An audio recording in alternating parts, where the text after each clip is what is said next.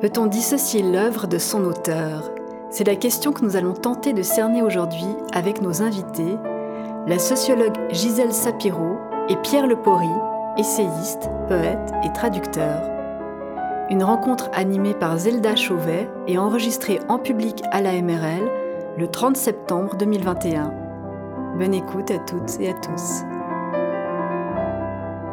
Bonsoir à toutes et à tous, bienvenue à la Maison Rousseau et Littérature pour cette rencontre euh, autour d'une question on ne peut plus essentielle et d'actualité. Peut-on dissocier l'œuvre de l'auteur? C'est également le titre euh, de l'ouvrage, de l'essai de Gisèle Sapiro qui, sort, qui est sorti aux éditions du Seuil. Gisèle Sapiro, bonsoir. Vous êtes euh, sociologue, chercheuse, et donc euh, vous allez nous partager avec, euh, avec nous votre, votre réflexion, votre exploration de cette thématique. À vos côtés, Pierre Lepori, bonsoir. Bonsoir. Vous êtes journaliste, écrivain, poète, traducteur, homme de théâtre, entre autres, et vous êtes l'auteur de cette exploration de l'homme qui était Luigi Piranello. Est-ce que je prononce comme il faut oh, Tout à fait. Aux éditions Icalan. Moi-même, je dis Pirandello. Alors, Pirandello, allons-y. C'est plus simple. depuis quelques temps, évidemment, avec l'ère euh, MeToo, la question revient avec force. Peut-on dissocier euh, l'auteur de l'œuvre? Doit-on faire la différence entre la morale de l'homme, celle de l'artiste? Hanke, Polanski, Matzneff, Heidegger, Céline, Maurras sont autant de noms qui résonnent avec un engagement, avec des idées ou des actes compliqués à justifier, voire absolument condamnables. Est-ce pour autant qu'on doit bannir leurs œuvres? C'est une vraie question et je propose, avant d'entamer la discussion, de vous lire un extrait euh, d'une citation euh, que vous avez choisie dans, votre essai, Gisèle Sapiro. C'est une citation de Denis Diderot, de Lettres sur le commerce et de la librairie. Quel est le bien qui puisse appartenir à un homme si un ouvrage d'esprit, le fruit unique de son éducation, de ses études, de ses veilles, de son temps, de ses recherches, de ses observations, si les plus belles heures, les plus beaux moments de sa vie, si ses propres pensées, les sentiments de son cœur, la portion de lui-même la plus précieuse, celle qui ne périt point, celle qui l'immortalise, ne lui appartient pas. Une question qui semble d'une clarté absolue, euh, Gisèle Sapiro, et pourtant, le chemin est beaucoup moins clair et beaucoup plus complexe. Peut-être une première réaction à cette citation, avant de nous dire pourquoi vous avez choisi de vous engager sur cette voie.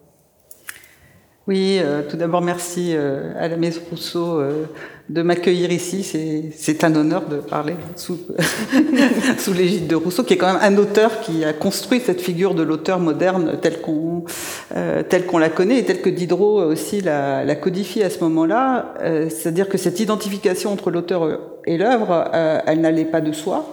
Euh, elle commence dans le dernier livre de Roger Chartier, on voit que ça commence un peu à la Renaissance, mais c'était plus vrai pour les auteurs scientifiques que pour euh, les auteurs littéraires. Hein. Et vous avez tous en tête la figure du poète antique qui euh, parle au nom de d'autres choses en fait, au nom donc c'est pas lui qui assume sa parole, euh, il parle par l'intérêt, enfin sa, voix, il est un truchement.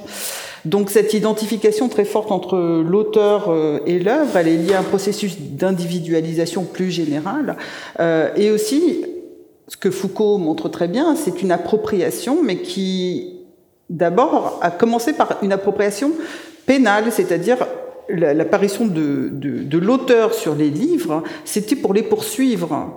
Euh, et, euh, et, les premières bibliographies euh, organisées par nom d'auteur, eh bien, c'est la bibliographie qui vise à censurer les de, produite par l'Église, qui vise à censurer les auteurs qui auraient transgressé, en fait, voilà, qui seraient condamnables. et ça n'est que au XVIIIe, et c'est ce que dit codifie ici qu'il y a une appropriation de l'œuvre comme propriété, parce que là, en fait, il revendique la propriété littéraire, de dire il n'y a pas que les imprimeurs qui doivent bénéficier de la propriété littéraire, l'auteur y a droit aussi. C'est quelque chose qui n'allait pas de soi, parce qu'à l'époque, on faisait pas commerce de sa plume, c'était euh, euh, comme de la prostitution, hein, on fait pas commerce de son corps, donc on fait pas commerce de sa plume. Et donc, euh, et donc voilà, et donc c'est ce moment très important de la codification de la propriété littéraire en France.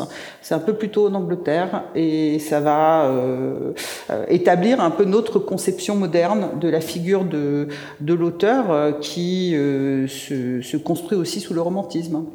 Qu'est-ce qui vous a donné envie de vous engager dans cette voie et de commencer à, à, on va déconstruire pour mieux comprendre cette relation entre l'œuvre et l'auteur? Alors en fait, moi, ça fait longtemps que je travaille sur ces questions. J'ai d'abord beaucoup travaillé sur les écrivains et la politique. Euh, j'ai mon, premier livre porté sur les choix politiques des écrivains français sous l'occupation, et j'essayais de montrer que leurs choix politiques euh, étaient liés euh, à leur conception de la littérature, parce qu'ils s'engageaient en tant qu'écrivains. Donc là, le, le, lien était vraiment très fort, et je pense qu'on va en, parler aussi avec Pierre Andello, qui est un cas extrêmement intéressant mais euh, et donc après j'ai entrepris un, un, travail de longue haleine sur la, euh, la notion de responsabilité de l'écrivain en partant des, des, procès de l'épuration parce qu'il y a quand même des, des, des, auteurs, des écrivains qui ont été condamnés à mort pour euh, pour leurs écrits et, et pour voir d'où venait cette croyance dans le pouvoir des mots et cette identification entre l'auteur et, et ses écrits. Et donc là c'est là que j'ai commencé à remonter en fait euh, et donc j'ai étudié les procès littéraires depuis euh, le début du 19e siècle en France. Et euh, Évidemment, dans mon travail, j'ai rencontré les Maurras, les Céline, les Rebattés. il se trouve que il y avait quand même pas mal de débats autour de leur réédition en ce moment en France, que j'ai été aussi impliquée, sollicitée dans la presse pour prendre position sur ces questions, que je l'ai fait. voilà. Et puis, c'était pas mon idée de faire ce livre. c'était une, éditrice de l'avoir fait. C'était une éditrice, figurez-vous. une éditrice qui n'était pas encore mon éditrice, qui est devenue parce que mon éditeur venait de, de, de, prendre sa retraite. Euh, et c'est elle qui a eu l'idée de me solliciter. Euh, donc Julie Clarini au Seuil. C'était la maison d'édition. J'étais dans cette maison d'édition. Euh, et j'ai mis beaucoup de temps à. J'ai mis deux trois mois à lui dire oui parce que je trouvais la question très difficile et donc voilà, je regrette pas, je suis très reconnaissante, je regrette pas de l'avoir euh, fait parce que je, ça a été dur, mais euh, mais c'était intéressant. Et puis si on a les réponses aux questions, c'est pas intéressant d'écrire des livres, donc. Euh, donc euh, voilà, j'ai pas tout résolu. J'ai plus voulu poser les problèmes en fait, et aussi les raccorder. Euh, bon, j'imagine que vous avez prévu d'en discuter, mais euh, à ce qui s'est passé avec MeToo, parce que c'est quelque chose d'assez extraordinaire, ce qui se passe avec euh, avec MeToo et qui soulève la question aussi de l'occultation du sexisme parmi euh, euh, ce qui était considéré comme condamnable en fait dans les euh, euh, donc les, idéologies, oui, euh, mais le, sexisme n'entrait pas dans, dans, cette catégorie. Et puis aussi, voilà, les, violences physiques commises par. Alors après, la question de, qu'est-ce qu'on fait d'auteurs qui se sont mal comportés, elle n'est pas, elle est pas neuve. Sur Heidegger, par exemple, auquel je, enfin, le débat, il est depuis la libération la question de est-ce que euh, euh, ces engagements euh, nazis transparaissent dans l'œuvre ou non. Donc il y a, y a des, des, prises de position opposées. Il y a ceux qui disent il faut complètement séparer l'œuvre de l'auteur, et puis il y a des, ceux qui disent ah bah non, son œuvre est complètement nazie. et donc et donc entre les deux, bon, il y a, y a toute une gamme, et c'est ça que j'essaye de, de, démêler, c'est-à-dire l'espace des possibles entre ces, prises de position et, aussi qu'est-ce qu'on fait. Pierre Lepori, quand, euh, quand vous entendez euh, Gisèle Sapiro parler de, cette, de, la complexité en fait, du processus, est-ce que c'est une question que vous êtes posée avant euh, d'entreprendre l'écriture quasi historique, celle d'un historien en rapport euh, à, Pirandello, ou au contraire, euh, vous étiez déjà conquis par l'œuvre et, c'est en, plongeant dans son histoire que vous avez découvert les, méandres, on va dire, fascistes et autres tendances de, l'homme oui, c'est un peu comme disais Sapiro, au fond, les livres ne naissent pas par hasard, il y a toujours quelque chose qui les précède. Dans mon cas, c'était le fait que, oui, j'étais conquis de, par cette œuvre assez monumentale, hein, c'est une œuvre gigantesque. Donc en fait, si on ne va pas l'étudier de très près, on pense la connaître, mais on la connaît jamais assez. Pirandello a écrit 47 pièces, 5 romans, euh, des milliers de pages d'essais. Et en plus, tout se recoupe parce qu'il il auto-citait, auto-empruntait des passages de romans à une pièce, d'une pièce en essai, etc. Donc c'est un vaste continent Pirandello et jamais alors que je suis historien du théâtre, donc je fais mes études en histoire du théâtre, et j'aurais pu me dire, bon, j'écris sur Pirandello parce que j'aime beaucoup Pirandello. J'avais jamais pensé d'écrire un essai sur Pirandello. Euh, et c'est avéré que je, c'est venu de notre point, et c'est là que ça est devenu vraiment très intéressant. C'est une amie qui est professeure de littérature à Zurich qui organisait un colloque sur Pirandello et qui, sachant d'où je venais, c'est-à-dire au-delà de l'histoire du théâtre, aussi de l'engagement queer, euh, et, euh, des mouvements LGBT, etc. J'ai dirigé une revue qui s'appelle Hétérographe, qui défendait le queer selon, euh, justement, c'était assez en avance à l'époque, parce que c'était en 2009 et c'était pas encore aussi à la mode, disons. qu'aujourd'hui, elle m'a dit, mais je trouve que ça serait intéressant si tu nous parles de Pirandello de ce point de vue-là, c'est-à-dire de, des questions identitaires, parce que Pirandello est un grand pourfendeur des identités figées, des identités de genre, un auteur dont Suzanne Sontag, qui ne peut pas être accusée d'être de droite euh, ni spécialement hétérosexuelle, disait que c'était l'auteur le plus féministe de la littérature italienne. Et puis elle me dit, mais, mais, mais tu pourrais, toi qui as cette culture-là, qui vient de cette culture assez militante par ailleurs, essayer de nous dire pourquoi Pirandello l'est autant. Donc j'ai juste fait une contribution à ce colloque qui s'appelait Pirandello Queer, où je suis allé chercher, j'ai découvert aussi qu'il y avait des chercheurs en Amérique surtout, qui avaient déjà euh, euh, traité la question du féminisme et de la question de l'identité de genre euh, chez Pirandello, et puis je m'étais arrêté là. Sauf que, entre-temps, René Tzand, qui dirige cette collection de livres chez Ide Calante, qui est une collection de livres de monographies sur des auteurs de théâtre, m'a dit, mais toi, tu es passionné de Pirandello, est-ce que tu pourrais pas nous faire le volume sur Pirandello? Parce qu'on on discutait des fois de, nos passions, et, etc. Et je venais de faire cette chose sur queer. J'ai dit, bien, très bien, je vais développer ça, je vais faire un livre entier sur Pirandello sous cette, cette égide, cette idée, cette, cette nouvelle vision de l'auteur queer. Et bien là, oui, je me suis mis dans les écrits de Pirandello et Bon, tout le monde sait que Pirandello a adhéré au fascisme, c'est vraiment très connu pour les historiens. Mais bon, on dit toujours oui, mais au fond de lui, il n'était pas très fasciste. En fait, j'ai dû bien lire ses lettres, j'ai dû bien lire ses... Il n'y a pas l'essai de, journal intime, mais en fait, toute tout, la littérature, ses articles, ses entretiens, etc. Et j'ai bien vite compris que non seulement il était très convaincu comme fasciste. Hein. Il, adhérait aussi parce que ça l'arrangeait pour son activité théâtrale, mais il trouvait que Mussolini, pour des raisons tout à fait historiques, mais quand même, euh, était le sauveur de l'Italie, de, de, toute une partie de la politique italienne qui allait très mal à cette époque.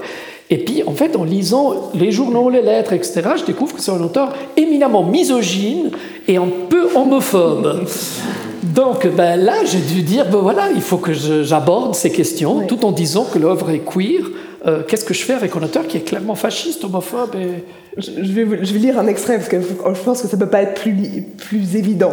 Euh, donc c'est effectivement euh, Luigi Pirandello qui s'exprime. Il dit Je suis fasciste parce que je crois uniquement à la créativité des personnes singulières et non pas des masses. Égalité, fraternité sont des phrases vieilles et usées. Je suis fasciste parce que moi-même je suis un créateur. Art et politique sont des choses différentes, mais l'une comme l'autre sont la volonté d'une création. Ah oui. Alors évidemment, on peut aussi analyser ça comme un élève de certains, d'une certaine époque. Hein. Je veux dire, on entend Schopenhauer derrière, on attend les lectures de Pirandello qui des fois sont un peu douteuses. Il y a un certain darwinisme social dans, dans l'Italie de l'époque. Et en fait, quand on va regarder de plus près, on découvre aussi que Pirandello est un grand déçu de l'unité d'Italie. Il était un socialiste dans sa jeunesse, tout comme Mussolini par ailleurs, qui était le directeur de l'Avanti, c'est-à-dire du journal du quotidien des socialistes, et que euh, son adhésion au fascisme est une adhésion convaincue contre une classe politique qu'il aborde qui est la classe politique de Giolitti, euh, du crack de la Banque de Rome, tout ce qui était la trahison du grand idéal de l'unité d'Italie, qui était un idéal de gauche porté par le Risorgimento, dont était issu Pirandello. Son père, son oncle, son grand-père étaient tous des combattants pour l'unité d'Italie, et puis lui, il arrivait juste la génération d'après pour voir bah, le scempio, comme on dit en italien, que la classe politique a fait de cette unité d'Italie plutôt euh, risorgimentale.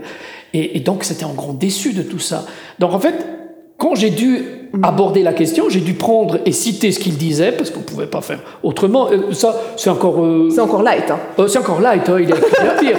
Je veux dire, il y, a, quand même des, des, des, choses antisémites assez, assez, assez lourdes dans les lettres de Pirandello, et puis la misogynie évidente, et puis bah, les, les, homosexuels sont des envertis, etc. Mais j'ai dû me dire, ben voilà, qu'est-ce que ça signifie historiquement? Et en plus, j'ai dû vérifier dans le texte, alors littérairement, est-ce que ça a un impact sur ce qu'il écrit Alors ça, c'est la grande question. Et ça, c'est la, la grande question. C'est pas, enfin, et c'est une question effectivement qui, qui est importante. C'est comment est-ce que ça se traduit? Est-ce que ça se traduit forcément? Est-ce que ça laisse une empreinte dans, dans, les, dans les textes? Avant d'y répondre, peut-être pour aussi expliquer les différents possibles euh, dont vous avez parlé, Gisèle. Euh, euh, quand on parle, quand on parle de relation entre l'auteur et l'œuvre, vous en avez identifié trois principales. Peut-être que vous pouvez nous les, nous les présenter, comme ça on peut aussi voir l'étendue euh, du problème et de la problématique. Oui, alors tout d'abord, il, y a la notion même d'auteur. Euh, c'est le nom d'auteur, c'est une sorte de métonymie de l'œuvre, c'est-à-dire euh, Flaubert est l'auteur de Madame Bovary, l'auteur de l'éducation sentimentale, l'auteur de, toutes les traductions de ses livres. Donc le nom d'auteur est en fait quelque chose qui englobe une œuvre. Euh, et souvent, ce nom, c'est pas le nom, le vrai nom de l'auteur, ça peut être un pseudonyme. Hein. Euh, c'est euh, Pessoa qui a joué avec ça, qui avait 72 euh, hétéronymes, qui étaient des noms de ses personnages, et donc il y avait que les initiés qui pouvaient savoir que c'était le même. et alors la tentative de casser cette identification, Émile Ajar, c'est une des plus célèbres, hein, où en fait, pour pouvoir changer de style, il est tellement identifié à un style qu'il faut qu'il change de nom et qu'il camoufle sa vraie identité. Il devient, euh, donc Romain Gary devient Émile Ajar, obtient une deuxième fois le concours, ce qui n'aurait pas été possible. Euh, il a quand même euh, changé de style. Et donc là, ça dit bien en fait que cette identification, elle est à la fois très forte dans les représentations et en même temps euh, il y a toujours un doute, un flottement sur le périmètre, sur, le, sur la cohérence de l'œuvre du point de vue du périmètre. Par exemple, est-ce qu'on met euh, les pamphlets de Céline dans l'œuvre littéraire de Céline ou pas? Est-ce qu'ils font partie de l'œuvre? Euh, Lui-même l'avait conçu comme faisant partie de l'œuvre quand il les écrit dans les années 30, parce que c'était très rentable à l'époque et très vendeur. Après la guerre, c'est lui qui a décidé, on pense qu'il est censuré, il n'est pas du tout censuré, c'est lui qui avait retiré les pamphlets de la publication parce que ça nuisait à sa réputation. Donc c'est lui qui les a exclus de l'œuvre et l'auteur, selon le, droit d'auteur codifié, a le droit au retrait. Euh, et c'est ça qui, fait que on peut pas les publier avant le domaine public, avant euh, que ça tombe dans le domaine public. Sauf que là, euh, bon, on avait, enfin Gallimard avait convaincu l'avocat, parce qu'en France c'est toujours sous domaine public, de, convaincre la veuve qui était encore en vie de, lever cette interdiction euh, posée par Céline pour pouvoir les publier parce qu'ils étaient déjà parus au Québec euh, où euh, là le droit d'auteur est plus court, enfin la durée du, droit d'auteur, ils étaient déjà tombés dans le domaine public. Et, c'est seulement face à la levée de bouclier que Gallimard a renoncé.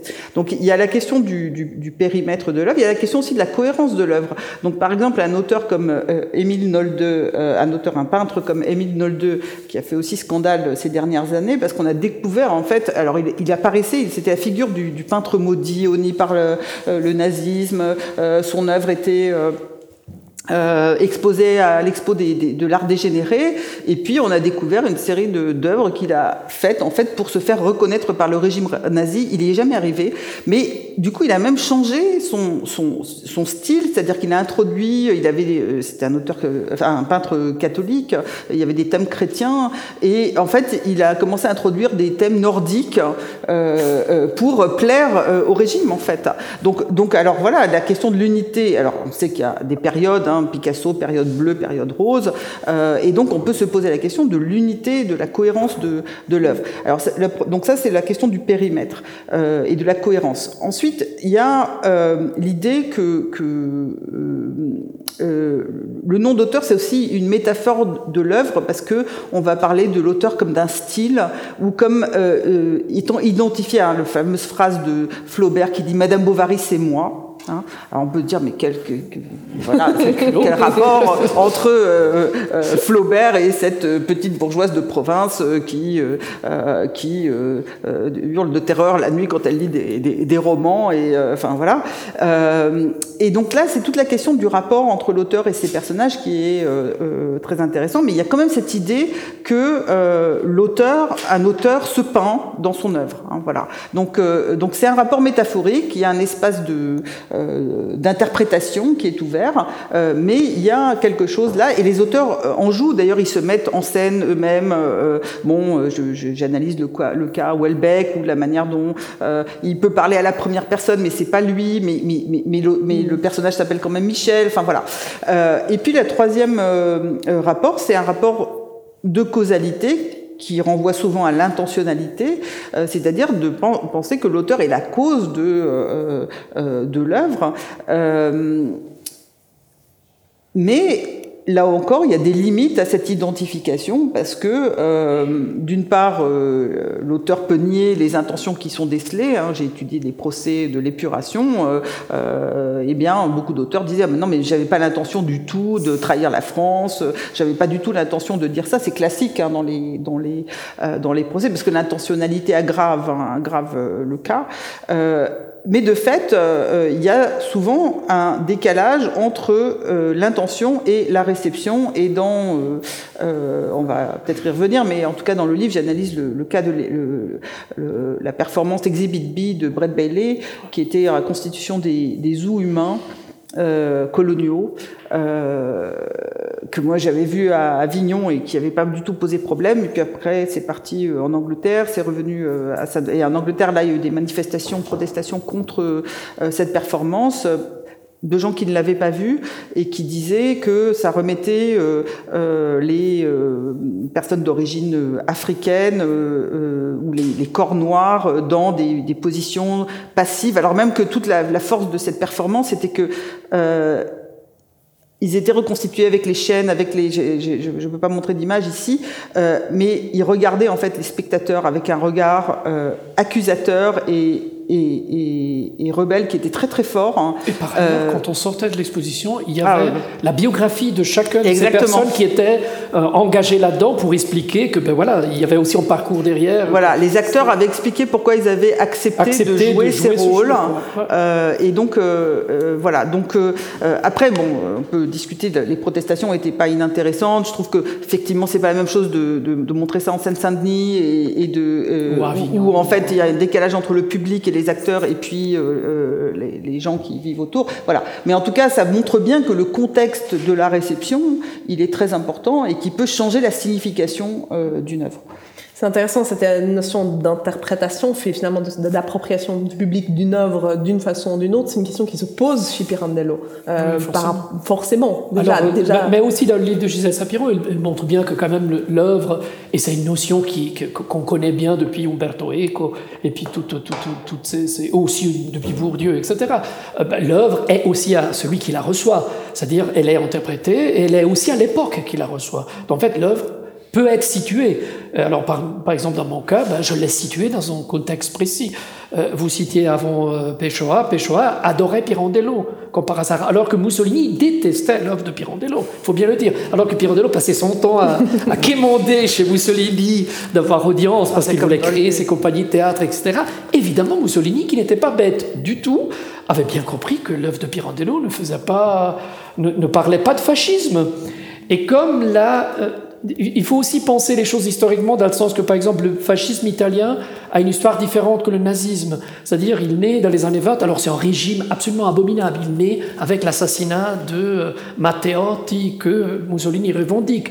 Mais, mais beaucoup plus longtemps mais se mettre en place. La censure théâtrale, par exemple, commence autour des années 30, alors que le régime existe depuis 1922. Et les lois euh, raciales arrivent en 1938 comme concession aux lois raciales euh, euh, allemandes et du pacte avec l'Allemagne. Alors ça n'excuse en rien ce que le fascisme a fait, mais en fait ça a une histoire différente et il faut considérer cette histoire. Par exemple le fait que l'Italie a si tard une censure d'État sous le fascisme fait que Pirandello continue de publier et mettre en scène des pièces qui en effet ne sont pas du tout, ne suivent pas du tout le, le régime pour ce qu'elle raconte ces pièces. Et Pirandello, en effet, n'est pas un auteur euh, influencé par le fascisme dans sa façon d'écrire, ni dans son langage. Alors on pourra après parler, parce que je trouve que c'est un cas vraiment d'école euh, de, la question du langage, par exemple chez Heidegger, chez Pirandello, pour des raisons là aussi historiques, d'histoire de la langue italienne, etc. Le langage de Pirandello est loin d'être le langage conquérant, euh, euh, guerra fondaio, on dit en italien, hein, de, de, du fascisme.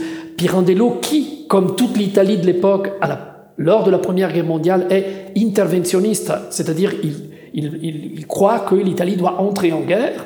Euh, il a un fils fait prisonnier pendant la Première Guerre mondiale, il change complètement d'avis et il devient complètement pacifiste pour ce qu'il pouvait être à l'époque, hein, évidemment, parce qu'il est contre la Société des Nations, etc. Donc en fait, en remettant dans l'histoire Pirandello, on peut dire, OK, ben, dans ses idées de patriote, disons comme ça, de fasciste, d'homme né en 1867, donc avant même l'unité d'Italie, au fin fond de la Sicile, mais quand je dis au fin fond, c'est vraiment assez loin, hein, Agrigento, c'est assez au, fond de la Sicile, lui il disait il était né devant la mer d'Afrique.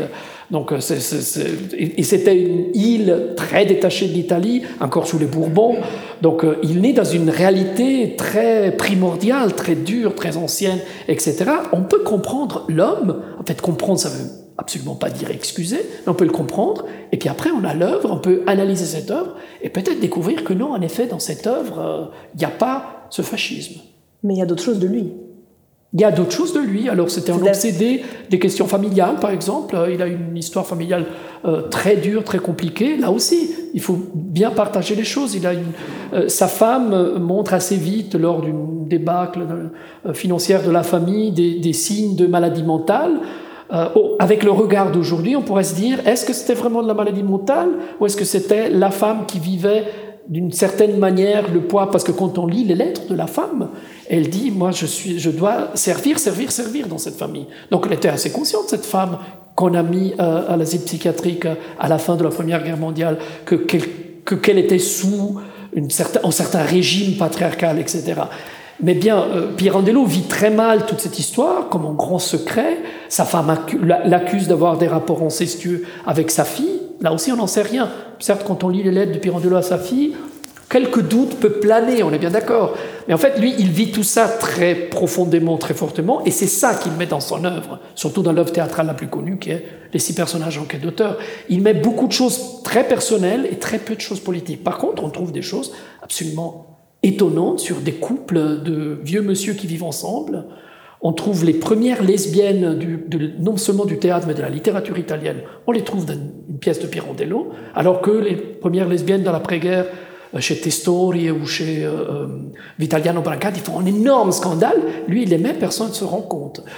Alors, voilà, on, on, trouve vraiment dans cette œuvre des choses totalement étonnantes. Et il faut savoir se dire, ben voilà, je prends ces choses, mais évidemment, ce n'est pas un acte innocent de ma part, militant euh, queer, homosexuel, de prendre ces choses et dire, ben, chez Pirandello, il y a vraiment une revendication de la fluidité de genre. Je ne suis pas sûr qu'il aurait apprécié, mais en fait, on est là, nous, dans notre époque, pour lire Pirandello avec notre sensibilité et nos questionnements par rapport à l'identité, à la fluidité de genre, etc. Ce qui ne nous empêche pas aussi de voir l'homme Pirandello et de dire, oui, il appartenait à une autre époque, et comment? Ça veut dire qu'on peut être qu'une œuvre peut être mal comprise en fait. Est-ce qu'on peut mal interpréter une l'intention? Vous parlez d'intention euh, tout à l'heure, Gisèle, euh, de, de, de l'auteur. Euh, mal interpréter la question du langage, qui effectivement revient et on n'a pas parlé, mais de la traduction aussi, euh, parce que là on parle d'un auteur italien avec une langue italienne. En français, elle résonnera différemment. En fait, quelle, quelle place en fait pour ce pour ce, pas de côté dans, dans, dans l'œuvre euh, qui forcément crée une distance artificielle aussi avec l'intention de l'auteur.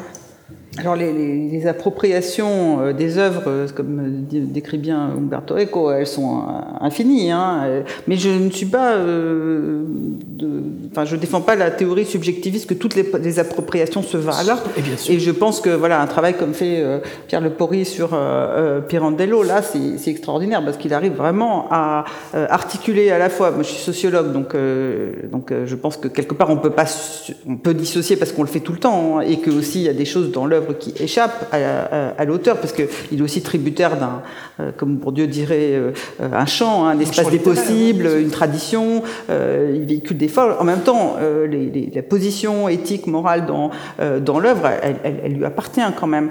Et, là, je trouve que la manière dont, on traite, dont, avec une rigueur, indépendamment des interprétations de l'époque qu'on restitue pour essayer de comprendre comment il a été approprié et comment il s'est positionné par rapport à cette appropriation, parce que voilà, l'exemple d'Émile C'est un refus d'une image qui lui revient, mais, les auteurs en général se, définissent par rapport à, leur réception aussi, ça, conditionne en fait la suite de l'œuvre. Et donc là, je trouve que la, distance est, à la fois la distance, mais l'analyse critique de l'œuvre mise en relation avec des éléments euh, euh, biographiques de manière rigoureuse, euh, voilà, ça c'est pour moi un modèle de qu'est-ce qu'on peut faire avec, sachant ce qu'on sait, et, du coup, ça, ça, ça, ça renforce euh, à la fois notre réflexivité, nos outils critiques, euh, et de dire on va pas mettre ça de côté, on va pas traiter l'œuvre comme si ça n'était pas arrivé, euh, et on va voir euh, quel type de rapport. Et en fait, les types de rapports qu'il peut y avoir entre, entre l'œuvre et, les comportements ou les engagements des auteurs, euh, bah, ils sont très. il y a toute une gamme hein, entre justement le cas de l'identification totale. on peut prendre le cas Matzneff euh, ben, euh, tout ce qu'il fait euh, à ces gamines qu'il dont il abuse, et ben, se trouve, il s'en vante dans ses, dans ses écrits. il fait même pas de la, enfin, il fait même pas de la littérature avec ça. Pour moi, c'est pas de la littérature. Voilà, on est absolument d'accord. certains pensent que c'est de la littérature, mais bon, je, je là-dessus, bon, je, je, me permets d'avoir mon propre jugement. En plus, il soutire à ces gamines des lettres dont il se sert. Donc, il y a une double exploitation. Il y a une exploitation sexuelle et il y a une exploitation euh, euh, symbolique et économique, puisqu'il en tire des profits qu'il ne leur verse pas. Euh, donc, euh, donc une exploitation, un système, c'est un système d'exploitation, parce que il y en a plusieurs. Euh, il entretient ce, ce réseau. Je parle pas des, du tourisme sexuel en, en Thaïlande avec des gamins et, ou des gamines de 10-12 ans. Je parle là de ce qu'il fait en France, au vu et au sud de tous, avec des gamines de entre 13 et 15 ans. voilà. Donc là, il y a une identification complète euh, si on veut parler d'œuvre, en tout cas lui il l'a construit comme ça, euh, avec ses journaux, avec euh, voilà. Et c'est, je pense pour ça aussi que Gallimard a décidé de retirer ça de la vente. ça a fait débat. Vanessa Springora qui a écrit donc, qui est une de ses victimes, qui a écrit le consentement, qui a fait prendre conscience en fait de, la violence, parce qu'évidemment il y en a qui disent et encore j'ai entendu même des femmes dire ah bah oui mais bon les gamines de 14 ans elles savent très bien ce qu'elles font, elles veulent ça, etc. Euh, et alors que ce qui est très intéressant dans le livre de Vanessa Springora, c'est qu'elle montre cette contradiction, c'est-à-dire la volonté de la gamine. C'est vrai, elle est très forte la volonté de la gamine, et en même temps le fait que est-ce qu'on peut parler de consentement quand on est sous emprise, voilà.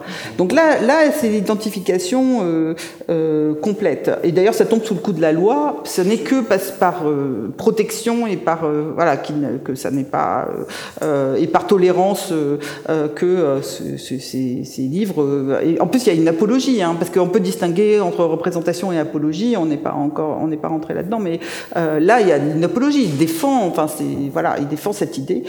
Euh, et je ne parlerai pas de, de, la fameuse émission chez Pivot en 91 quand même, où euh, euh Pivot, euh, Hilar, dit ah mais vous êtes un éducateur sexuel et il a fallu cette écrivaine québécoise pour s'indigner du traitement que qu'il infligeait à ces jeunes filles et qu'il flétrissait et qu'est-ce qu'elles devenaient après, ce qui ne le préoccupait absolument pas. et à l'autre pôle, on pourrait prendre l'exemple de, euh, je les traite ensemble, de, de Polanski, euh, où en fait euh, il y a une, enfin, il a été condamné hein, pour quelque chose qui a été requalifié, mais qui était au départ, enfin, qui a été requalifié, mais qui a été requalifié en viol, euh, même s'il a passé un accord avec Samantha Gemer pour que, la plainte de viol soit retirée.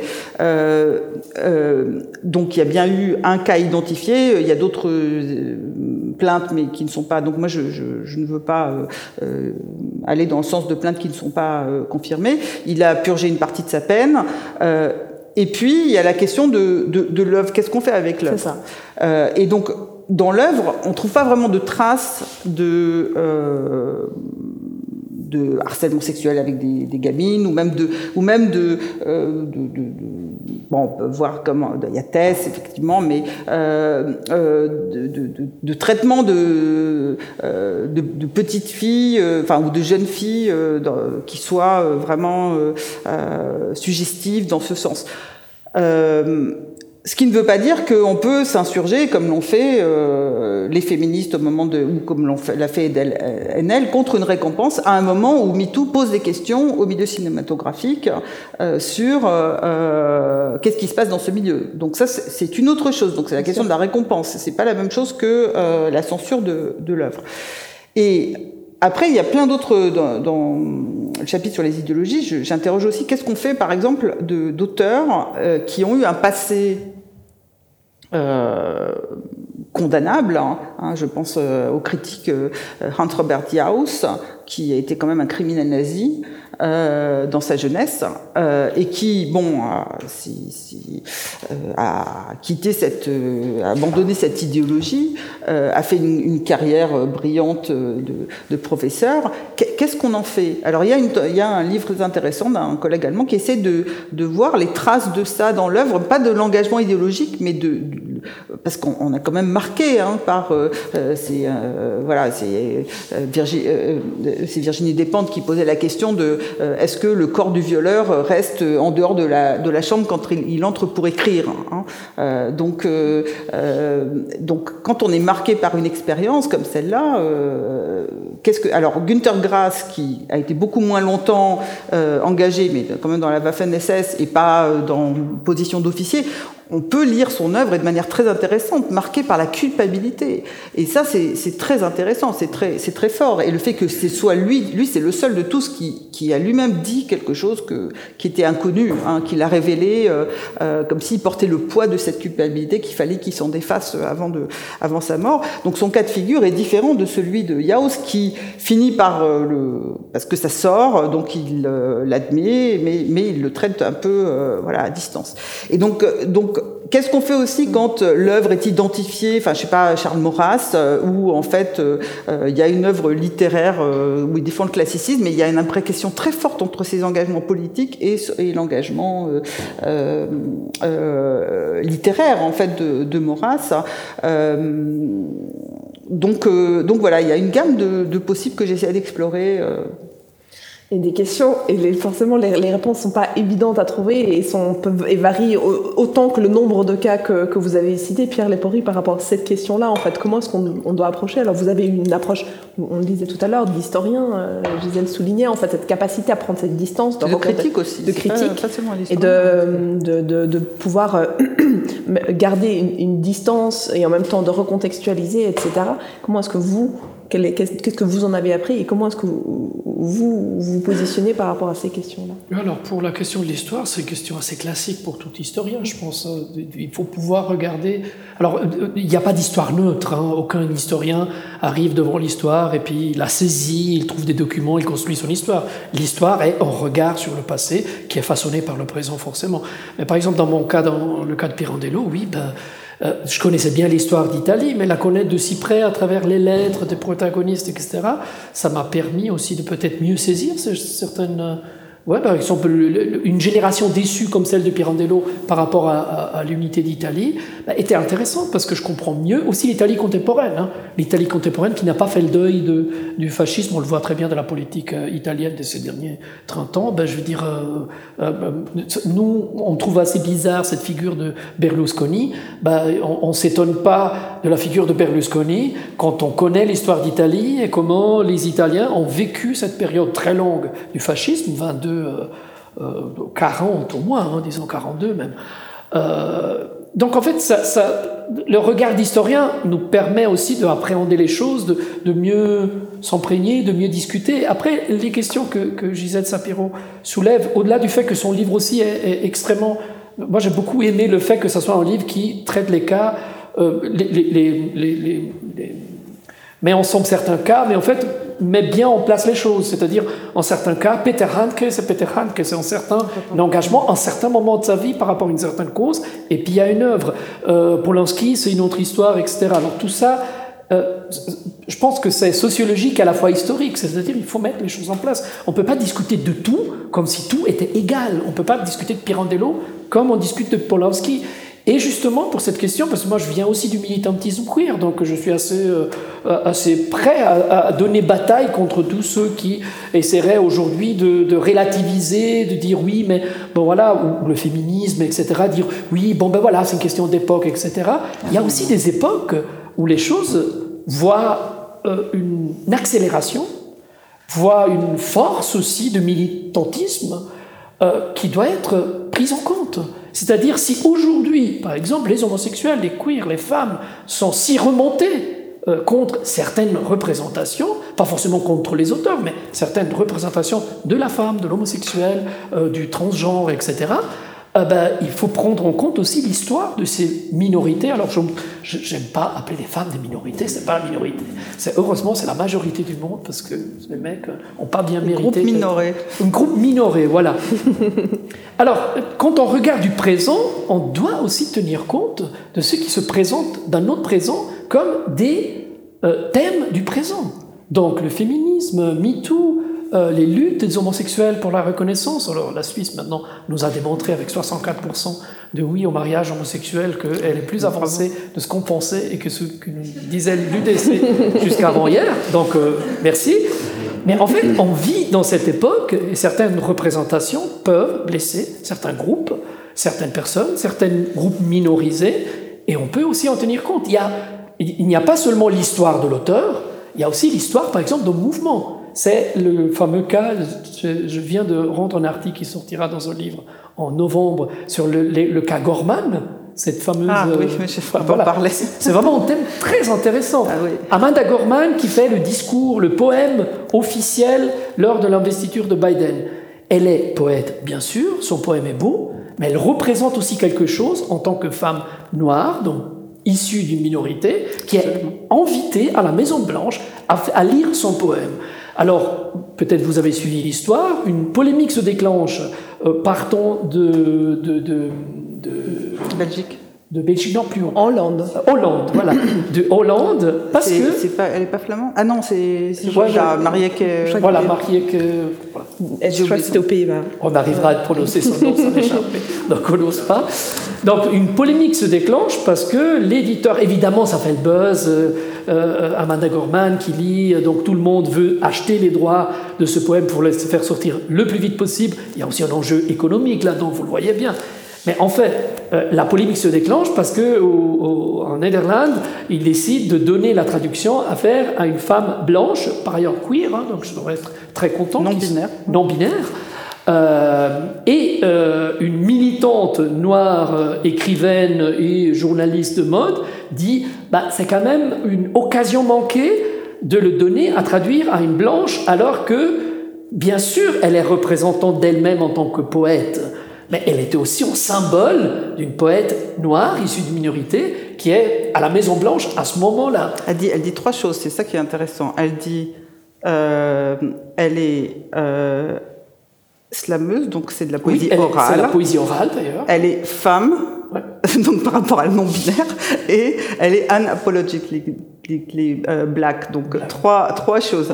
Et donc en fait après on en a fait un truc. Euh, après on en a fait un truc énorme avec surtout de la France parce que oui, oui, en France il y a une idée de l'auteur très très très 19e hein, et de la traduction que Pirandello adorait parce que c'était un idéaliste hein, dans le sens d'idéaliste hegelien en fait. Hein. C'était un élève un élève en fait en suivant de Croce qui est l'idéalisme italien. Euh, mais en France surtout les, les traducteurs ont dit oui mais quand même il s'agit de littérature mais non il faut pas et alors on peut l'entendre il faut pas que chaque fois qu'on a un noir, on doit le faire traduire par un noir. Oui, mais là n'est pas la question. Ben oui, c'est pas juste un noir qui doit être traduit par un noir, c'est un symbole d'une certaine visibilité de cette poétesse noire qui doit être peut-être, je ne dis pas traduit forcément par une autre, un autre symbole de visibilité noire, etc., mais ne pas se poser la question est en soi problématique. Et en fait, vous voyez que c'est de la poésie de circonstance. Voilà, c'est la poésie de circonstance. Donc c'est très problématique de, pas, de ne pas considérer, de dire ah oui, euh, il y a les principes, parce qu'on vit dans un monde précis. Si Amanda Gorman lit ce poème à ce moment-là, ça signifie quelque chose de précis, et l'oublier, ce qui disait aussi euh, Anis Deul, qui est celle qui a écrit cet article qui a fait polémique, c'était aussi que vous vous rendez peut-être pas compte que dans le monde de l'édition, le monde de l'édition est éminemment blanc. Ben oui. Et donc, euh, ça va de soi pour des blancs de donner à une blanche la traduction du noir. Alors, elle n'a pas dit chaque noir doit être traduit par un noir, ce qui serait complètement ridicule. On est tous d'accord. Sinon, on ferait. D'ailleurs, elle n'a a rien dit. C'est Marieke qui a décidé de se, de se retirer, qu'elle était d'accord. Et après, on a parlé de censure. Alors qu'elle a dit Je pensais pouvoir traduire, mais je comprends que ça puisse blesser, offenser les, les sentiments. Donc, elle a décidé de se retirer. Par ailleurs, elle a été choisie pas parce qu'elle était traductrice, elle a juste été choisie parce qu'elle avait le Booker International et que donc on allait euh, jouer. Euh, euh, elle était même obligée parce qu'elle la réputation par la l'histoire. Alors, je voudrais quand même dire à l'actif de, de Fayard qui a fait un sans faute et qui a confié la traduction à Luz de Yakuza, qui est une donc une rappeuse belgeo-congolaise et ce qui a un sens. qui a complètement un sens. Et alors, elle a été tout de suite en France, elle a dit Ah oui, mais est-ce qu'elle saura traduire? Alors que quand on écoute les paroles de ses chansons, c'est de la poésie orale. C'est très très beau et elle sera parfaitement capable de traduire. Voilà. Donc vous voyez que les cas sont pas. En fait, on ne peut pas dire non plus Oui, mais comme. Chaque cas porte aussi quelque chose et peut-être porte aussi euh, ben, la question de dit, petit nègre de chez Cataclysme porte aussi des questions qui sont des questions de notre société, qui sont audibles. On ne peut pas dire non plus, on ne sait pas complètement l'œuvre de, Parce que là, c'était pas possible, et, et même c'était intéressant de ne pas la séparer dans ce cas-là. À Madame Gorman, et au ah cas bah où, c'est intéressant de ne pas la séparer et dire ben non, ça fait en, en unicorn. Et puis il faut aussi le considérer, et en plus ça répond au fait que l'édition est éminemment blanche, etc. etc. Donc vous voyez, c'est pas, c'est pas si simple quand on arrive dans le présent. Alors Pirandello, moi c'était facile, je pouvais invoquer le fait qu'il est très loin de moi, et que je peux le juger comme un fasciste, et il était clairement fasciste. Il n'y a rien dans ses lettres, sauf qu'il parle de Mussolini comme des macello, le gros mâchoire. Mais bon, c'est pourri. Je pense que tout Italien, même fasciste à l'époque, disait ça. C'est tellement évident, c'est presque l'opérette, quoi. C'est grotesque. Mais en fait, c'était plus facile du point de vue historique. Quand on arrive dans le présent, c'est là où la question est vraiment très complexe.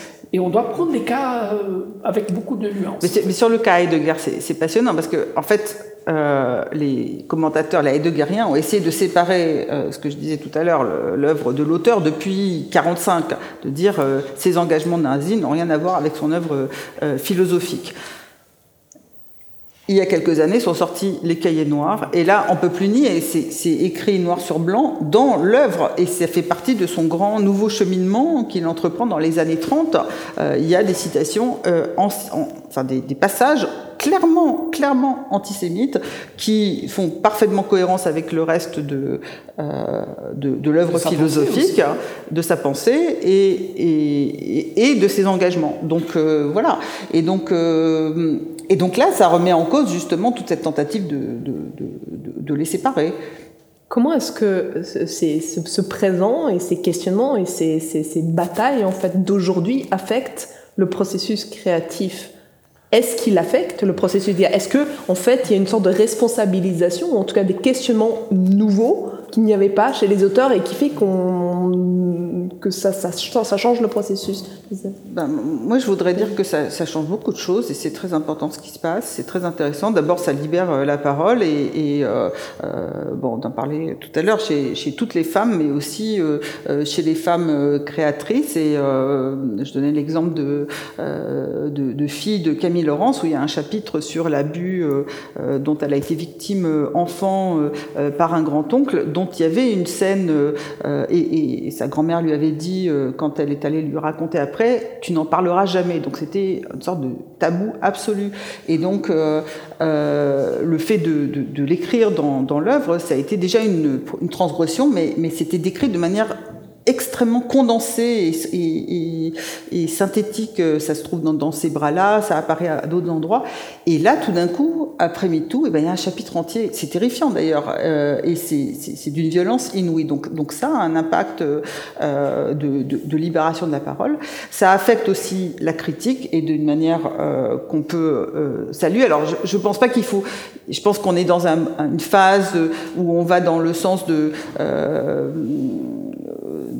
de ne parler que de ça. Et de, alors je pense que les œuvres ne se réduisent pas à ça, et c'est pour ça que je trouve que euh, le, travail que fait Pierre Lepori sur euh, Pierre Andeleu est, exemplaire parce qu'il montre comment faire, on peut faire une, critique justement qui soit euh, mesurée, qui puisse évaluer ce qui appartient à ces comportements. on n'est jamais tout d'un bloc, hein, même si effectivement le corps du violeur ne reste pas dans l'antichambre, mais voilà.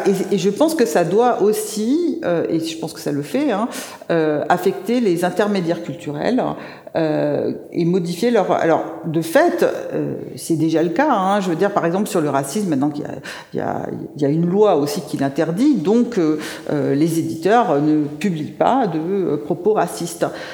pour le sexisme, il n'y a rien qui. Enfin, ça devrait rentrer dans la même loi en France, en tout cas de 72, puisque c'est à raison de leur genre, de leur. mais mais mais il n'y a rien qui l'interdit. et donc aujourd'hui, c'est un enjeu de faire reconnaître, voilà, le, le, je veux dire les, les, les euh, la littérature regorge quand même de scènes de viol. Et on pose jamais la question. Euh, quand, Virginie Despentes, elle fait euh, une scène de viol à l'envers, hein, où ce sont des filles, des killeuses, et puis... alors là, ça apparaît, ça apparaît à tout le monde comme une parodie, ce que c'est, de fait, mais ça fait rire. Voilà. Euh, alors que bon, euh, on rit pas de, dans les scènes, euh, mais, mais on, on s'en. Donc on peut quand même s'interroger sur cette banalisation euh, de la violence et comment. Alors c'est aussi une question que je voulais, qui renvoie à la question antérieure, mais je pense que c'est important sur la question de, de l'historien et de, de, de soi-disant anachronisme on lit toujours à partir d'un point de vue. Mm. Hein, on lit toujours à partir euh, d'une perspective, d'une époque, avec les questions de l'époque. En tant que historienne, sociologue faisant de la, sociologie historique, évidemment, je veux reconstituer euh, le point de vue de l'époque, euh, ce que Pierre Le fait très bien dans le cas Pirandello, et ce que Bourdieu avait fait formidablement sur Heidegger. Il, il, ne connaissait pas les cahiers noirs, mais il avait déjà tout vu. Mm. Et ça, c'est extraordinaire. C'est-à-dire un, un, vrai travail qui euh, euh, objective en fait euh, tout l'espace des possibles, qui montre comment ces thèmes de l'humeur folkish transpercés étaient euphémisés par les concepts philosophiques, mais en même temps étaient toujours là, reconnaissables. Voilà. Donc ça, ça, un, travail de fond normalement doit repérer ces, choses-là. Après. Le fait que à l'époque c'était normal d'être raciste ou sexiste, est-ce que ça doit faire qu'on ne doive pas le prendre en compte aujourd'hui? Au contraire, il faut montrer en quoi ça l'était et en quoi ça participait d'une violence symbolique, de, légitimer cette violence symbolique et de, légitimer euh, la violence aussi physique euh, euh, qui était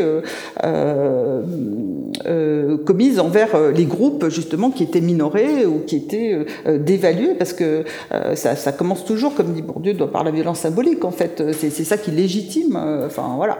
Donc, donc je pense que ce qui se passe est extrêmement intéressant et que et que euh, après, je suis, je pense pas que le, j'imagine que vous pensiez euh, en, parler, mais que euh, la, la, bonne solution soit l'effacement, la, la, cancel, parce que je, je, je pense que l'effacement, ça, ça recrée de l'amnésie en fait. Ça, ça, ça, fait disparaître quelque chose qui a eu un impact, surtout quand on parle d'auteurs comme euh, Heidegger ou comme, euh, je sais pas, des, euh, ça les fait disparaître et donc on ne sait pas dans quelle mesure ils ont, euh, ils font partie de notre inconscient collectif, de notre inconscient épistémique. Donc c'est beaucoup plus important d'expliciter les choses. Par exemple, l'expo Gauguin au National Gallery où l'expo, au lieu de supprimer l'expo, on a euh, euh, explicité sur des panneaux qu'il avait abusé de sa position euh, euh coloniale, de mâle blanc, euh, colonial, enfin dans une position coloniale auprès des, jeunes filles. En même temps, c'est intéressant de s'interroger sur l'œuvre de Gauguin parce que dans les, enfin, j'ai pas fait une analyse systématique, mais de ce que je connais de l'œuvre de Gauguin, dans ses portraits de jeunes filles, pour moi, il y a une énorme différence avec Matzneff parce que dans ses portraits, pas seulement de la qualité mais, mais, il fait émerger la subjectivité de ces, de ces jeunes filles et il les fait émerger dans l'espace public. Elles existent, elles sont là. Tandis que dans, dans Matzneff, euh, dans, dans, ses écrits, euh, les gamines, ce sont elles n'existent que par Matzneff, elles ne sont que des faire-valoir de. Euh, euh, elles ne servent qu'à le glorifier, à le magnifier. Ils s'en fichent de, de, des gamines. Voilà. Et Pierre Le Oui, en fait, la question, Alors, on, arrive à une question qui est vraiment une autre question très, très problématique aujourd'hui, hein, la fameuse work culture ou la cancer culture.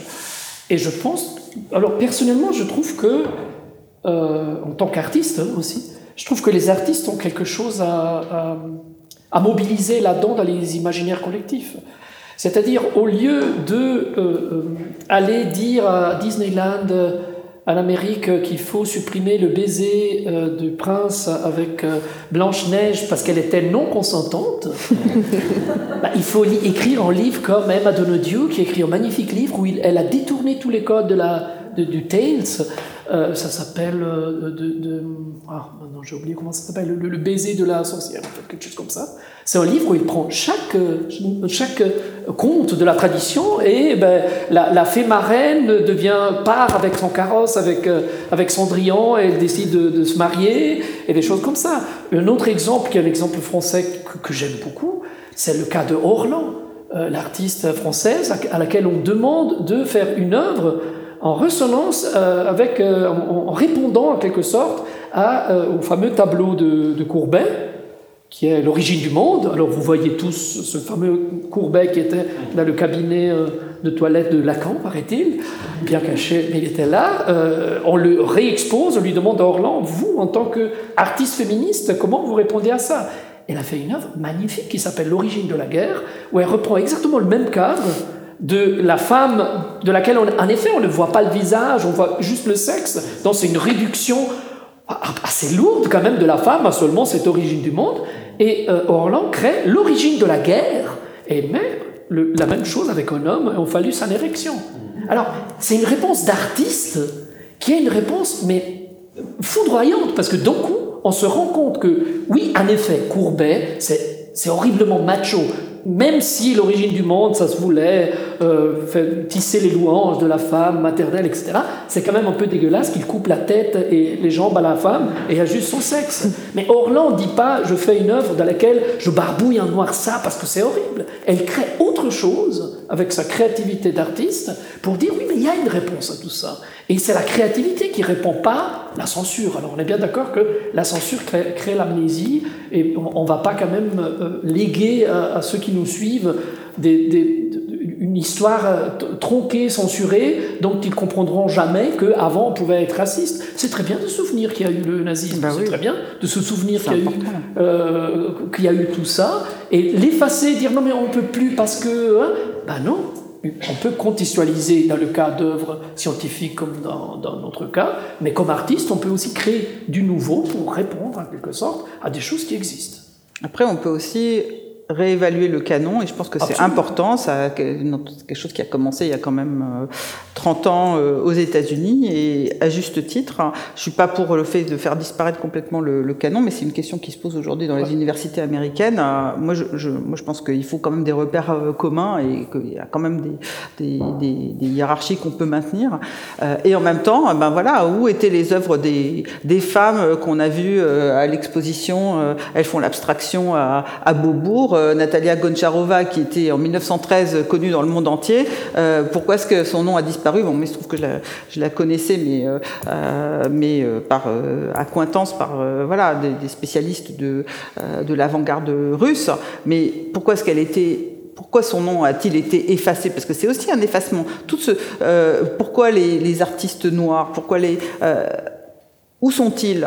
Donc, et, les penseurs, euh, il y en a. Donc euh, là, on, on, découvre aux États-Unis, euh, ça fait un moment, mais W.E.B. Du, Bois, qui, qui était un, un, des premiers sociologues états-uniens, qui, qui, avait une œuvre importante, noir américain, et, et, maintenant, on est en train de... Son nom avait disparu. Donc, en fait, il y a des processus d'effacement dans l'histoire de, de l'art et de la pensée qui se sont faits qui n'était pas du tout sur des bases de la qualité des œuvres, qui était sur des bases du euh, sexisme, euh, euh, du racisme et d'une hiérarchisation des identités. Et donc la réévaluation du canon, voilà, je, effectivement, je ne pense pas qu'il faille effacer Céline, mais peut-être lui redonner sa place dans une œuvre, voilà, et Heidegger de même, et, et, et, aussi, surtout, découvrir d'autres œuvres. Parce que finalement, ces cas, il y en a, mais ils ne sont pas aussi nombreux ça. C'est aussi intéressant. finalement, parmi ce qu'on considère comme des, des, grandes œuvres du canon, euh, on en a encore à découvrir, mais ils ne sont pas aussi nombreux qu'on aurait pu le penser. Peut-être qu'on va en découvrir encore et encore, mais je pense que bon, on n'en aurait pas entendu parler. Peut-être qu'il y a une raison. Voilà. Et puis après, c'est jusqu'où on va dans la. Euh, euh, mais, mais, mais, moi, je pense que le, le, le euh, les réponses à ce que, ce que Pierre Le pourrait donner comme exemple, ça me paraît voilà les réponses créatives. Et alors, il y a eu un énorme débat à propos de, euh, de, de cette mise en scène de Carmen en Italie euh, Oui. qui avait changé la fin. Mais moi, je trouve ça intéressant très parce que tout le monde a en tête la fin de Carmen. Voilà. Et donc, le changer, c'est justement voilà, c'est créer une, une interrogation et c'est interroger. Oui, et c'est pour ça qu'il y a des mises en scène, des interprétations. Et, et Après, voilà. c'est sûr qu'il y a les artistes d'un côté, puis il y a les institutions, parce que vous parliez justement de la question du canon. Bah, évidemment, par exemple, nous, on a un exemple qu'il faut absolument courir voir. Euh, Le musée d'ethnographie de Genève a institué une charte de décolonisation du, musée. Alors, c'est un musée d'ethnographie, habitué donc à regarder les populations d'ailleurs avec le regard de l'ethnologue blanc, évidemment, qui va voir. Ils ont décidé d'inverser le point de vue. La nouvelle exposition qui vient d'ouvrir au musée euh, ethnographique ici à Genève, c'est une exposition sur l'écologie du point de vue des peuples, peuples autochtones, des artistes euh, autochtones qu'on a invités pour parler de leurs solutions, de leurs perceptions et de leur vécu par rapport à l'écologie, au lieu de dire on va voir ce qui se passe ailleurs, nous, avec notre regard. Donc évidemment, il n'y a pas que les artistes, il y a les institutions, et les institutions, alors pour une bourdieusienne, je pense que c'est vraiment le, le B à bas de, de la question. Quand même, l'institution euh, est, est quand même très lourde, et on peut bien dire que les artistes peuvent inventer des choses, mais il faut aussi que la, la société, avec ses institutions, avec ses- sa, sa lourdeur aussi masculine, par exemple, euh, change radicalement. Elle est en train de changer, mais il y a encore du boulot. Et il y a une éthique aussi des, intermédiaires culturels. Et euh, bon, euh, voilà, j'avais interrogé au moment de l'affaire euh, Claude Lévesque, parce que le MOMCA avait décidé de retirer, puisque c'était c'est la ville de, Laurent Follon, qui donc donc Claude Lévesque, c'est cet artiste, ce peintre qui avait été un peu le, peintre, la coqueluche des années 80 du gouvernement en France, enfin du, gouvernement socialiste, euh, très euh, favorisé, très, très, très encouragé par les institutions culturelles justement, dont euh, on a découvert récemment, enfin c'est un, peintre qui vit ici à Genève, Laurent Follon, qui, qui a révélé que l'évêque avait abusé de lui entre l'âge de 10 et 17 ans, et en fait il, convainquait, enfin, il soudoyait un peu les, il faisait un peu du charme aux parents, il, en- il, emmenait les, gamins pour des week-ends ou pour des vacances. Et, euh, et voilà, alors l'affaire est en cours, donc effectivement la question c'était, Momka avait décidé de retirer dans l'attente du, du jugement, et il y a eu un débat, est-ce que c'est de la Le Mamco censure aussi, hein. Le, le, le Mamco, Mamco c'est le Mamco, j'ai dit Momka. Mais aussi euh, le Manco, et puis aussi en France, je pense qu'il y en a plus. Oui, en France, il y a eu deux, trois institutions, Voilà. absolument. Mais le Manco, Euh, en tout cas. qui- il, y a, euh, il y a eu deux, trois euh, institutions qui se sont posé la question. Et alors, ça ne concerne pas toute l'œuvre de, mais et il n'y a rien d'explicite dans l'œuvre, mais il y a, par exemple, les, les vacances au Vietnam. Quand on regarde, et ça c'est aussi une question de, de la réception. Quand on regarde ces, ces images, ces photos de ces gamins, sans rien savoir, on voit pas grand-chose. Une fois qu'on a ça en tête, on peut, on peut plus, on peut pas les regarder, plus regarder autrement. autrement. C'est- très, euh, euh, c'est euh, dommage qu'on puisse pas les montrer, mais c'est c'est vraiment quelque chose de difficile, quoi. Voilà. Euh, après, bon, il faut que le jugement euh, se passe, mais que mais que les institutions exercent leur, euh, euh, parce qu'elles ont aussi des missions. Hein, de- enfin voilà, elles ont aussi, elles doivent respecter la loi sur la question de la pédophilie. On peut pas légitimer dans des espaces euh, culturels euh, des, euh, des abus. Enfin voilà, c'est- c'est elles ont le droit du retrait et ça n'est pas euh, condamné euh, euh, euh, euh, et ni euh, et ni l'artiste que de décider que le temps que euh, on clarifie cette situation, euh, euh, on retire euh, les œuvres, tout le monde l'a pas fait, et enfin, voilà, chacun assume son, sa responsabilité. vous parlez de, l'élément de, de, l'explicite. Est-ce qu'on fait une différence entre un auteur, un, artiste plasticien, un, un cinéaste? Est-ce que c'est moins pire, mieux, difficilement décelable? En fait, est-ce que c'est plus explicite quand on est un auteur? Un euh, auteur de, de, l'écrit. Oui, de l'écrit, pardon. Oui, de l'écrit. Bah, euh, enfin, le cinéma est aussi assez. Enfin, tout ce qui est narratif, en fait, euh, ça dépend. Non, non, parce qu'il y a plein de choses qui sont très peu explicites dans, dans, dans les œuvres narratives. La différence, c'est que dans les œuvres narratives, on peut distinguer, on peut effectuer cette dissociation entre l'auteur et le narrateur hein, et la voix narrative, hein, ce, qui, ce, qui, a été fait par Flaubert, enfin par, la, par Goethe avant, par la littérature moderne. et donc, ça ça crée encore plus d'espace d'interprétation et d'ambiguïté. En même temps, euh, euh, euh, la musique qui peut paraître l'art le plus abstrait, le, plus, le moins représentatif, eh bien, j'évoque le cas euh, Wagner euh, en passant, mais je enfin en passant parce que parce qu'il y a un, livre, je, cite un livre absolument remarquable qui est sorti récemment sur sur Wagner de Jean-Jacques Natiez, qui est un grand musicologue spécialiste de, de Wagner et qui c'est déjà Adorno qui avait dit que dans, dans l'œuvre de Wagner, dans les opéras de Wagner, il y avait des figures antisémites, mais Natiez va jusqu'à identifier des thèmes antisémites dans la tétralogie, c'est-à-dire dans des, des, des, œuvres musicales non euh, représentatives, non euh, euh, à travers voilà la manière de minorer ou d'ironiser des, des, sonorités qui auraient trait à la ici à Genève, on, vient d'avoir un exemple. Je pense que peut-être quelqu'un d'entre vous est allé voir cette, ce, pudding qui est le, le guerre épais de Prokofiev qui, a une première partie assez intéressante en soi musicalement, mais qui est écrite en 1947 et qui est une, œuvre, surtout dans la deuxième partie, qui est faite de, de, de, chœurs assez guerriers et assez puissants, qui est une œuvre qui, qui, qui subit clairement l'influence, parce que Prokofiev rentre en Russie avec sa nouvelle femme, qui est la librettiste de Guerre épais, et on voit bien qu'en 1947, Prokofiev revient en arrière sur sa propre esthétique musicale, pour euh, ben, voilà, avoir une, esthétique extrêmement tonale, extrêmement. Je veux dire, en, 47, c'est vraiment assez. Moi, j'ai trouvé éprouvant à, écouter en tant que, passionné de, musique et d'opéra, mais au-delà de la question esthétique, c'est clairement, il a décidé de faire un opéra qui, qui soit correct par rapport à ce que le régime lui imposait pour être admis à rentrer en Russie, donc il avait certainement ses raisons. Mais en fait, là, c'est de la musique, c'est même pas, c'est guerre et paix. On est bien d'accord que le thème n'est pas un thème, euh, oui, bien sûr, on peut le trafiquer, etc. Mais musicalement, cette œuvre répond à un devoir par rapport au régime qui voulait, qui, voulait pas de, de, de, de, atonalité dans cette œuvre-là. Donc, il a écrit des beaux chœurs bien puissants en do majeur, qui faisaient bien, qui décoiffaient bien, et puis voilà. Euh, donc en fait, ça, Shostakovich j'avais eu des ennuis avec. Ah, Shostakovich, alors il a résisté beaucoup plus que Prokofiev, qui était un tout petit peu plus putassier, excusez-moi. mais je dis du point de vue musical et pas pour la personne. Mais en fait, en regardant cet opéra, on se disait, mon Dieu, mais Comment en 47 En plus, c'était assez étonnant parce que moi, je venais de voir la première de Salome de Strauss à Zurich, qui était mm. juste le jour d'avant. Salome de Strauss, c'est 1905, et c'est vraiment la musique la plus atonale. Ça mm. ouvre à Schoenberg, etc.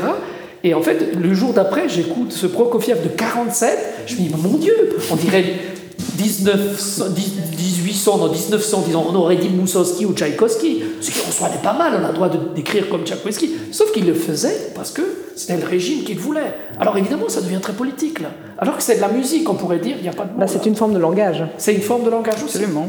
Alors c'est sûr que la littérature, voilà, moi qui suis écrivain, je sais que chaque mot pèse et qu'on peut vraiment mettre dans un mot quelque chose de très dangereux. On est bien d'accord. On arrive gentiment au fin de la discussion, peut-être avant de prendre les questions du, public, s'il y en a, euh, sur, justement, vous, vous dites que le chaque mot pèse. Vous en vous, en tant qu'écrivain, comment est-ce que cette expérience-là, ce que vous avez découvert, vu, appris avec Pirandello, finalement, euh, qu'est-ce que vous en retiendrez? Qu'est-ce que, Comment est-ce que vous, vous abordez maintenant, ou vous avez envie d'aborder les œuvres que, que, vous lisez ou les œuvres que vous approchez? Ah, C'est très compliqué parce que par exemple, Pirandello, je l'ai abordé pour une collection sur le théâtre et il s'avère que je suis aussi metteur en scène. Et, j'ai fait aussi un Pirandello au théâtre, c'était mon, mon, examen de sortie de la Manufacture de Lausanne, en tant que metteur en scène. En fait, le théâtre s'offre à nous dans, des possibilités en plus, parce que justement, c'était comme Carmen, j'ai fait une mise en scène de Se Trouver, qui est une œuvre tardive de Pirandello, j'ai pu trafiquer, d'autant plus que Pirandello, dans ses entretiens, dit que en fait, les, les metteurs en scène parce qu'il était devenu lui-même metteur en scène, peuvent en effet couper, changer, etc. Donc je me suis approprié de cette œuvre en tant que metteur en scène. En tant qu'écrivain, je ne sais pas, parce que bien sûr, tout fait partie de notre parcours, que ce soit à chaque niveau, etc. Mais en fait, on, peut, on a quand même le droit de poser sa casquette, de mettre sa casquette d'historien et de dire ici, j'analyse Pirandello en tant qu'historien, ce qui ne veut pas dire que je ne peux pas voir les beautés euh, littéraires de Pirandello. J'ai tenu moi-même à traduire tous les passages parce que je trouve pas très réussi les traductions françaises. Excusez-moi, je sais pas très modeste ce que je dis, mais elles sont très datées aussi, elles sont très littéraires, alors que Pierre Delon n'a pas un langage extrêmement littéraire. Mais en fait, bien sûr, j'ai mis quelque chose de moi comme auteur là-dedans, mais après, j'ai fait un travail d'historien, et je pose ma casquette d'historien quand je vais écrire, heureusement, parce que sinon... Mais évidemment, tout, tout traverse et tout, mais heureusement, on n'est pas fait d'un seul bloc, sinon je pense que aussi une sociologue a aussi une écriture. C'est pas du tout. Euh, elle écrit pas juste du, concept. Elle a une écriture et elle aussi, ça, tous ces thèmes traversent aussi sur l'écriture, j'imagine. Mais est-ce que, est que, quand on explore des thématiques comme ça, c'est possible de, de, de, de, ne pas se questionner sur cette relation et de ne pas aller chercher d'interpréter peut-être des choses dans les textes que vous lisez? Comment est-ce que vous vous abordez maintenant cette question? Est-ce que. Hmm. Comment est-ce que ça vous a transformé ou comment est-ce que ah, moi ça, ça fait quand même longtemps, que, je suis sociologue. je, vous êtes sur cette question-là aussi. Non, mais je suis formée en, en littérature et, et, et, philosophie et en fait j'ai découvert euh, la sociologie surtout de, par l'œuvre de Bourdieu à, à, à, propos de questions que je me posais sur la littérature. Donc mm. c'est voilà, c'est un trajet qui, qui que j'ai commencé il y a longtemps et euh, la question du rapport à l'éthique à la politique, euh, il est né tout de suite puisque c'était mon mon projet euh, de thèse en fait que j'ai fait avec Bourdieu sur les choix politiques des écrivains sous l'occupation. voilà, donc je, les questions étaient déjà là, elles sont tout le temps là ça ça, voilà, ça m'empêche pas de. Si, on a des. On a, euh, d'ailleurs, la sociologie décrit bien cette question des, goûts et des dégoûts, et ça permet aussi de, euh, de, mieux comprendre, hein, de, comprendre qu'est-ce qui nous attire et, pourquoi, et qu'est-ce qui, qu'est-ce qui nous révulse. Enfin, voilà.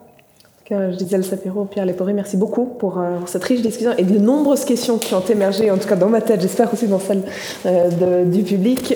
Je rappelle donc Luigi Pirandello au ID Calande pour euh, Pierre Lepory. Et puis, euh, peut-on dissocier l'œuvre de l'auteur de Gisèle Sapiro au seuil? Merci à tous les deux. Merci Gisèle Sapiro. Merci beaucoup Pierre Lepory.